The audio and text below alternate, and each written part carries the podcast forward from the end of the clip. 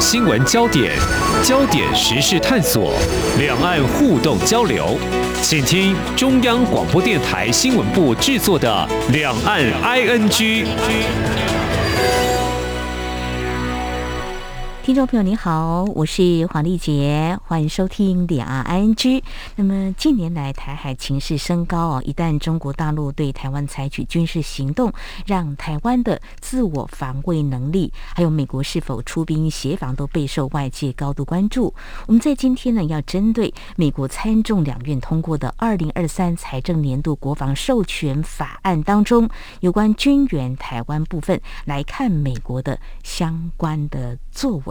其实我们都知道，美国依《台湾关系法》，那么在一九七九年跟中华民国断交之后，基于要提升我方对于中国大陆的防御的能力，出售武器。给台湾。那么在这份将据以执行的做法当中啊，除了涉及对台军售，攸关台海议题又有哪些值得关注的面向？我们在今天特别邀请政治大学台湾安全研究中心副主任胡瑞洲来观察探讨。非常欢迎胡副主任，你好。呃，丽姐好，各位听众好。是，那么事实上呢，从十二月八号，美国的众议院通过了二零二三财政年度国防授权法案，当时我们就关注到会授权五年内要提供台湾一百亿美元的这个军援哦，那。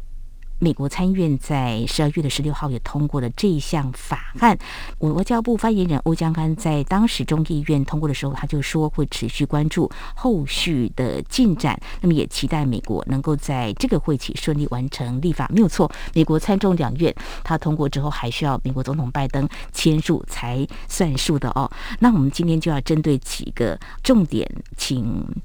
副主任解析。我们先看到五年有百亿的美元的军援。这是首件，可以说是一九七九年之后我们看到这样，因为我们自己都有编国防预算。但是我们先来谈一个，就是说他会协助解决美国对台湾的军售延宕的问题。或许听众朋友跟我有同样的疑问：军售为什么会有延宕的问题呢？是卡在哪里呢？嗯，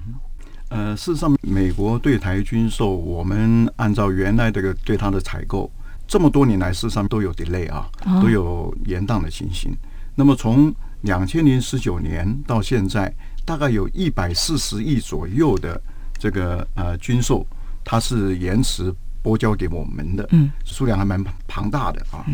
那么这个包括，例如说六十六架这个 F 十六 V 啊，这个战机，这是我们所急需的，因为我们的战机大部分也已经老旧。另外一方面的话，因为中共军机扰台，那么我们呃增加了这个使用的频次啊，所以事实上面耗损也蛮严重的啊，所以这个是我们急需的。另外一方面，爱国者飞弹这个也已经采购若干年了，嗯，那么有些药包啊，或者说相关的零附件，可能必须要更新，那么这个让它能够维持原来的效能，嗯，像这个部分也有一些。呃，延误的情形，还有包括这个刺针飞弹呐，还有另外这个呃，包括派拉丁的这个火炮啊，嗯，那么这个都有延宕的情形。这个主要的原因，我认为应该是跟俄乌战争也是有关的，因为他把有一部分的这个武器还有弹药，他可能先拨交给。呃，俄乌战争，俄乌战争，对，所以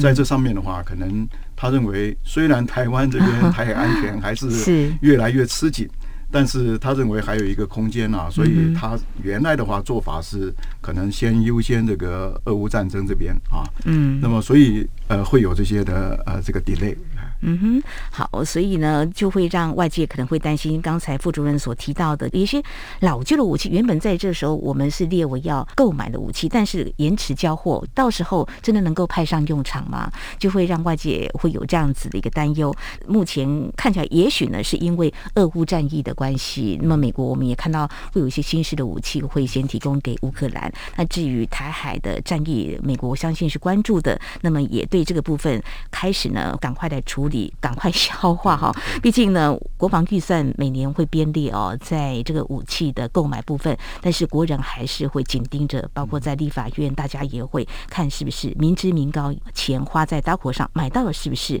能够派上用场的这些武器。对，我认为他现在整个法案上面的话，他就是要求要加速，而且对台湾要优先。嗯，那这个会促使这个相关的军火商，还有美国国防部啊，可能会加紧脚步，避免这个延宕的事情再发生。另外一方面，过往这个我们对美的采购是几年，然后合并，然后检讨。是，但是川普时期已经改为逐年，啊，立刻你逐案。是，比如说你申请，然后我们马上审批，然后后面的话能卖的就马上就决定要卖了。现在的话，它就是呃一个法案上面，它就规定，嗯，就说你绝对不可以说是一种好像是呃好几件，嗯，然后一起整个才签合，而是要逐渐马上立刻处理。嗯，呃，速度的话会增快。会更快。呃，所以大家也可以再回想一下，在过去川普总统任内，他的军售暗示。好多次，有人说是切香肠式的，不过现在。副主任这样提的话，大家更能够理解，就是也能够更快速处理。那美国总统拜登从去年一月上任之后呢，我们帮他算一下，已经有第七次的这个对台的军售。那么最近的一次是十二月七号的时候啊。那其实这金额都不太多，但是呃，对我们台湾来说，某个部分的强化或是更新，其实我想呢，专家会看得很清楚，是不是跟过去来做个比较，有比较好的一种改善的在军购方面哦。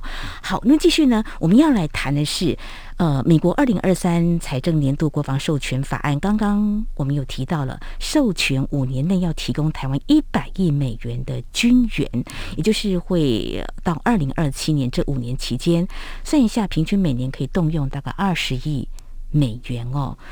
我刚有说，我们台湾其实都也编了国防预算，那军事采购也可能不管是。前瞻未来几年内所编列，但是每年还是会有这个国防预算采购的部分哦。这个就意义上来看，可以这样解读吗？就是说，显示美国是加深对台海情势的一种忧虑，展现他协防台湾的决心跟行动吗？我认为这个，因为我们每年过往的这个国防预算，每年的预算也超过一百亿以上，嗯啊，大概一百亿到一百一十亿左右啊。那么在这个数量上面的话，事实上面占我们总体的 GDP 啊，才二点多而已。就美国来看的话，你既然台海安全这么吃紧，嗯，那么你应该大量的增加你的国防预算。嗯，美国国防预算大概是它的 GDP 的大概百分之六以上。哦，对，所以呃，在这上面的话，他认为说台湾到底有没有自我防卫的决心？嗯，这个是过往长期以来他对于台湾的质疑。那么尤其是这几年来。呃，一方面海峡两岸很多人都在揣测说，这个可能甚至于说什么今年呐、啊、或者明年呐、啊，可能就会有战争发生。那么在这种状况之下，如果台湾不加速我们的国防，那么我们自己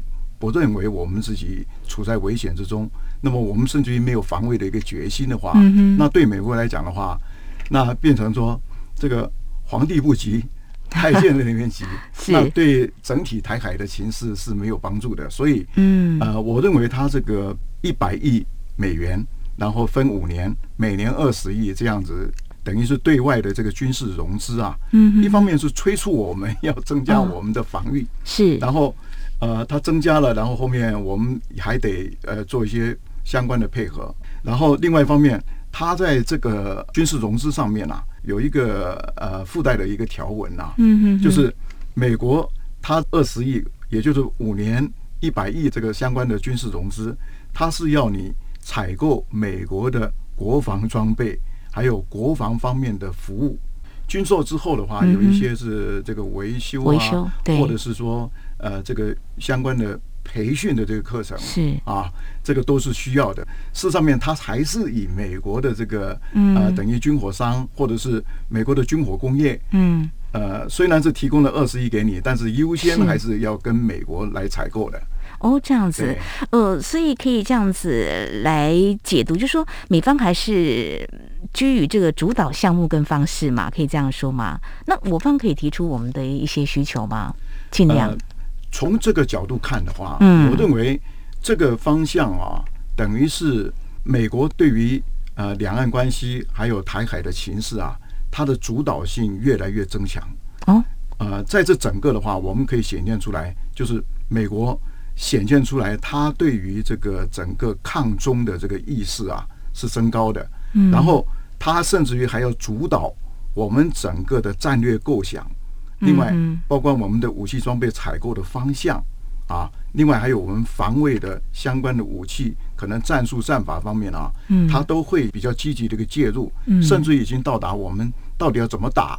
因为这个二十亿的话，事实上面还是需要他同意或者核准，或者说他直接就给你了。嗯，那事实上面我们这边的话，如果是这样的话，我们是只有配合。所以，他在这个主导性上面的话会增强，可以明显的从这个上面看出来。嗯，那在这边，我想请教副主任，即便美国主导性增强了，那在一些相应配合的部分，就说跟台湾是不是会有官员来互动交流？呃，理论上来讲啦，就比较顺畅，也比较了解我们的需求。那这样子的话，是不是发挥比较好的效益？呃，我想各位可能也注意到啊，美国参议院通过。这个国防授权法案。是，那么它在整体的这个原来媒体主要的报道方向啊，呃，它现在又有一些新的部分呃释放出来，嗯，例如说，他会派这个学者或者是官员来台湾，可能第一年的话是学中文，然后另外第二年的时候，他可能就熟悉呃台湾这个相关的运作还有政策的执行，嗯哼，那么可以让这个美国可以更好的了解。台湾的需要，另外，他不管是我们讲说，呃，介入或者说这个协助的这个角度啊，哈，他透过这种方式啊，他可以呃增强对台湾的了解。所以整体方面看来的话，美国的主导力量还有美国的意志，在这整个方向上面的话。它会带动我们国防部的一个转变。嗯哼，好，就我们所观察到的一些相关的报道哦，这个法案在文化交流部分是有提到哦，法案要求美国的国务卿要建立台湾的学人。计划就是提供包含联邦政府官员啊，一些符合资格的美国公民前来台湾交流两年。那么第一年先学习中文嘛，啊，大家好沟通嘛，哈，也认识我们当地的人文历史、政治环境，还有美国跟印太区域关系等等这些科目。第二年呢，就会到我们的立法院。政府部门或私部门来进行服务，这就是刚才副主任您所提到的啊。我想这也是在这次的法案当中比较新的未来台美之间国防方面的交流这个部分。呃，接续刚才我们所提到的军援法案当中，其实我们有注意到，台湾可以每年获得美国的援助款，就是三亿美元，从事所谓的本土采购，呃。这个，呃，就是像本土军工系统采购，而并不是美国采购武器跟零件。好，这个听来大家会觉得有点疑惑。那像美方采购，为什么本土军工系统，而不是非美国采购武器跟零件？到底指的是什么呢？副主任，呃，这个事实上面，过往我们看到他对呃相关外国的这个军事融资的这个提供啊，嗯，也是有这一部分，但是问题是这个都不是很清楚，而且手续相当的繁琐。最后的话，你即使说呃，它有一部分，例如说现在是每年这二十亿美元，但是其中的三亿是可以做这样的一个本土采购，但是问题是，你即使列出清单的话，它最后还是要回到美国国会。美国国会没有意见，同意了，你才能够做一些采购。所以在这个上面的话，我会认为说，应该是美国它本身国会考量说，如果是这个国家它在当地采购，然后也符合它的作战需求的，然后它的价格会比较便宜，嗯，就不需要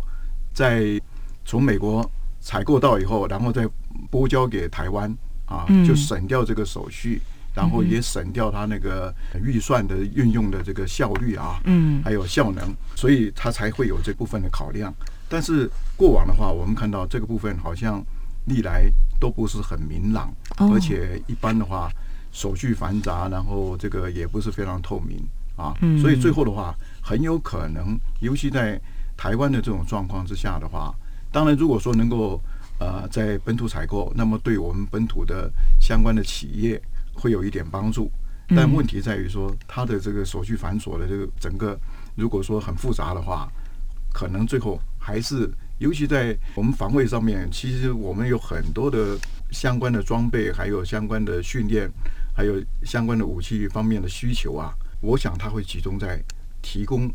呃台湾相关的武器装备，像包括例如说迫击炮，嗯，我们迫击炮的射击每年在三军联训基地啊，在屏东，事实上面命中率啊是非常低的，但是就美国来讲的话，它现在的迫击炮都已经可以精准打击了哦，那个整个的误差。大概只有到二十公尺内啊，嗯，那所以在这上面的话，他可能认为说，台湾就急需要这些东西。那么如果说能够在这方面对我们呃陆军的相关的基本的战力能够提升的话，还有基本的武器装备能够做一个改良的话，那是我们所急需的。我现在看不出来说，嗯，他这个会有哪些方面会同意我们台湾使用这个三亿多。呃，美元的这个呃采购，反而是他会认为说，你应该要积极的增强哪些方面的这个呃优先的武器装备采购或者相关的能力的建构，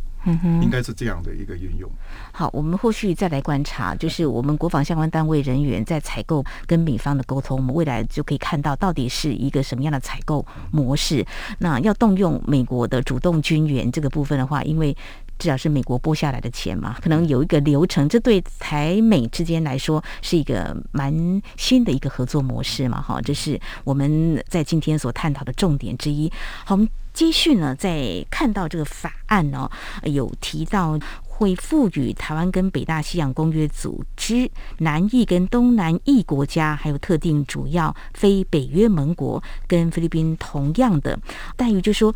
未来可能会有所谓的。超额的防卫物资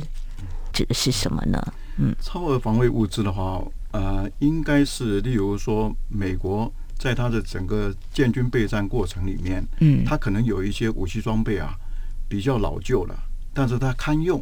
啊，像例如说海军的舰艇啊，或者是呃陆军的这个火炮啊，或者甚至于枪械，那么还包括他，例如说在当年一九九一年。呃，在这个海湾战争的时候，嗯。啊，呃，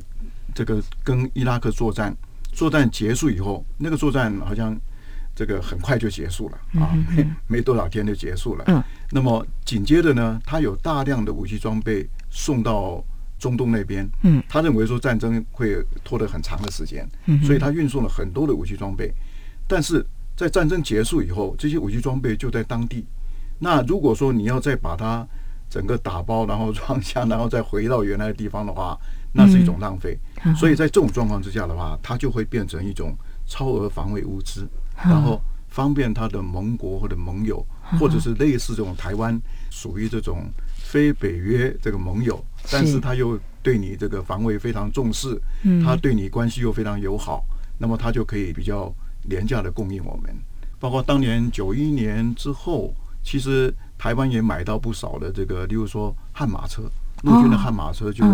大量的这个呃，从那时候采购。当时我听到的讯息，不晓得是不是真的，说一辆悍马车只有一块美元，是这样，这么便宜，是。是呃，所以就是说可以盘点一下，我们到底需求是什么？可以这样说，美国如果有这些现有的武器，但是能不能堪用、符合我们所需，这是重点之一嘛？哈。但是美国已经列出，我们虽然非北约国家啊，它基于防卫台湾的一个重要性，可以优先取得美国的超额防卫物资。好，那另外在法案当中，我们也看到一个，在之前节目当中我们有触及到的，在台湾可以备有一个嗯，类似一个军备的一个储备库。库哦，我这个听起来会觉得 有个人开玩笑说，那台湾会不会成为火药库啊？但是我想这是开玩笑的话了。副主任，你怎么样来看美国的思维呢？美国思维可以从这一次俄乌战争上面看得非常清楚哈。一方面是，例如说啊，包括现在乌克兰所需要的这些武器装备、弹药，都还是从外面送进来。嗯，但是原来储备在这个乌克兰那边的是缺乏的。啊，所以如果说台海发生战争，那么台湾很容易受到这个海空方面的封锁，然后整个对外的话，如果说外援都没办法进到这个台湾来的话，因为台湾是个海岛，跟乌克兰是不一样的，我们尤其要考量到这一点。是。啊，所以它一方面可以在台湾本岛上面储备一些相关的弹药还有武器装备，另外一方面，它也可能利用这个它现有的，例如说在日本的冲绳，嗯，或者是他自己的关岛这边的这个应急的军备库，嗯，那么他可以呃很迅速的可以拨交这些东西。如果万一未来台海整个状况，呃，如果变成比较吃紧的话，那么他要立刻紧急的送进来的话，我想他可能说不定会在一方面是加强他冲绳还有这个关岛的这个物资的储备，嗯，另外一方面的话，可能还会在比较靠近台湾的周边，例如说日本的仙岛群岛、石垣岛，还有另外的话就是尤其是与那国群岛、石垣岛这边，在台湾的东边，那么这个如果说。呃，比较上看来的话，这个地方是相对比我们台湾的西岸是比较安全的地方，是。啊。所以，如果从与那国或者是石垣岛这边过来的话，可能会比较更快，而且更迅速一点。还有一方面呢可能会采用的方式，就是利用它，呃，例如说，美国要对台湾要进行撤侨行动，那么它的这个军机的话就要进来。那因为这个是属于人道或者是国际的惯例上面啊，中共解放军的话，它事实上面还是必须得同意，不管是日本，他要到台湾来撤侨，嗯，或者是美国他的运输机来台湾撤侨，但是你也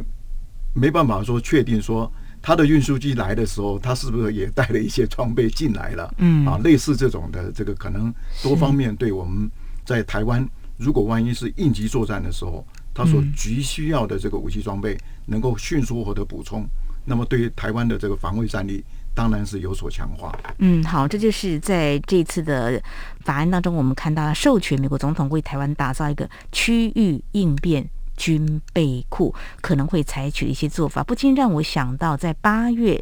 中共解放军对台湾采取围台军演，好像也是让美国看到了，就是万一台湾被封锁了怎么办？台湾如果当时没有储备好该有的一个防卫的能力的时候，这个时候。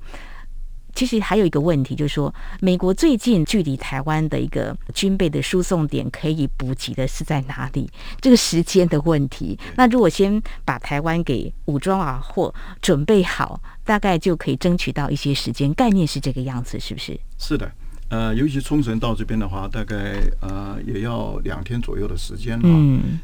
尤其是如果是空中运输的话，那更快了。啊，嗯呃，但是我们刚刚提到石垣岛或者是与那国群岛，那在台湾的东边啊，那这个呃补给上面的话会更近一点。所以他如果说在这个地方能够储备，另外一方面，如果说他万一是不介入，但是问题是这个是日本的这个呃领土所在啊，那又是美国的这个基地或者是美国的这个相关的装备，那呃事实上面共军在要不要把它列为一个。作战方面攻击的目标，我想中国大陆会有所顾虑的。那这样的话，就可以遂行它的一个作战的一个构想，也就是所谓的区域性的应急这个军备库。美国它是一个全球兵力部署的一个国家，嗯，所以它在世界各地啊，它事实上面都有前进的基地。嗯，那么前进基地的话，后面就是我们讲说打仗很重要的，我们不要光看是双方交战，是，但是。更重要的是，它是打后勤、后勤补给，所以后勤补给能不能在，例如说第一波、第二波你已经消耗差不多以后，后面还有没有相关的武器装备、弹药可以使用，这是非常重要的。所以能够立刻可以补充，包括这个，例如说相关的物资啊，上面台湾前一阵子在呃中共这个围岛演习的时候，我记得经济部长也提过，我们的这个油啊，我们的这个，例如说瓦斯。还有另外天然气啊，这些东西能够用多少天？还有包括粮食是啊，是能够持续多久？这个都会影响到台湾的整体战力是不是能够持久作战？嗯啊，这个是非常关键的。所以呃，在这个区域里面，能够有一些应急的这个军火库，然后在万一吃紧的时候，或者说已经是觉得说有这个增厚的，能够立刻可以提供。相关的后勤补给，让台湾增强这方面的，不管是武器弹药零件呐，啊，这些的补给的话，我相信是对台湾的防御是非常关键的。是，那么谈到美方的这样的思维或呃对台湾的这个协防，刚刚提到，即便是不介入，但是他会怎么样呢？协助台湾增强我们的防卫能力，这也是呃最近这几年大家一直在探讨的一个重点。但这次呢，我们是看到在美国参众两院所。通过的这个二零二三财政年度国防授权法案，嗯，看来是更务实面对。如果中国大陆的解放军有可能有这个军事行动的话，是有一些沙盘推演的了哈。当然，我们谈到这里，我们还是要说，我们是备战不求战了哈。但是中国大陆，我们知道官方官员的说法不会放弃武力对台，这是我们必须要认知的。不过，即便如此，就是说我们还是期待，就是还是两岸的和平共处了哈。呃，所以那整体最后看来，这个美国呃参众两院所通过的年度国防授权法案，不晓得副主任，你会觉得有哪些还是我们要特别去正视的？过去可能没有提过的一些面向呢？嗯嗯，呃，这个整个法案是四千四百零八页，嗯，然后提到台湾的呢，一共有五十页提到台湾，嗯嗯，然后。提到台湾的这个部分啊，有人统计啊是四百三十八次，嗯，然后提到俄罗斯呢是两百三十七次，提到乌克兰呢只有一百五十九次，所以从这个比重上面的话，你就可以看到，是。整个呃美国现在的整体参众两院民主共和两党他们一致的一个共识，可能都是对抗中国。啊，然后台湾呢，现在变成一个重点所在，这是我们的信与不信 啊，可以这样讲啊。这个我们当然不希望说发生战争，但是在这整个态势的这个演变发展上面，包括他原来九月份有一个台湾啊政策法，对，那么事实上面他也吸纳了一部分啊，放在这个整个的国防授权法上面。呃，有人还讨论说，这个国防授权法，这个拜登总统他可以不签啊，不签署，是，但是这个比例啊太低了。嗯、啊。然后另外一方面，按照美国的整个立法的过程呢，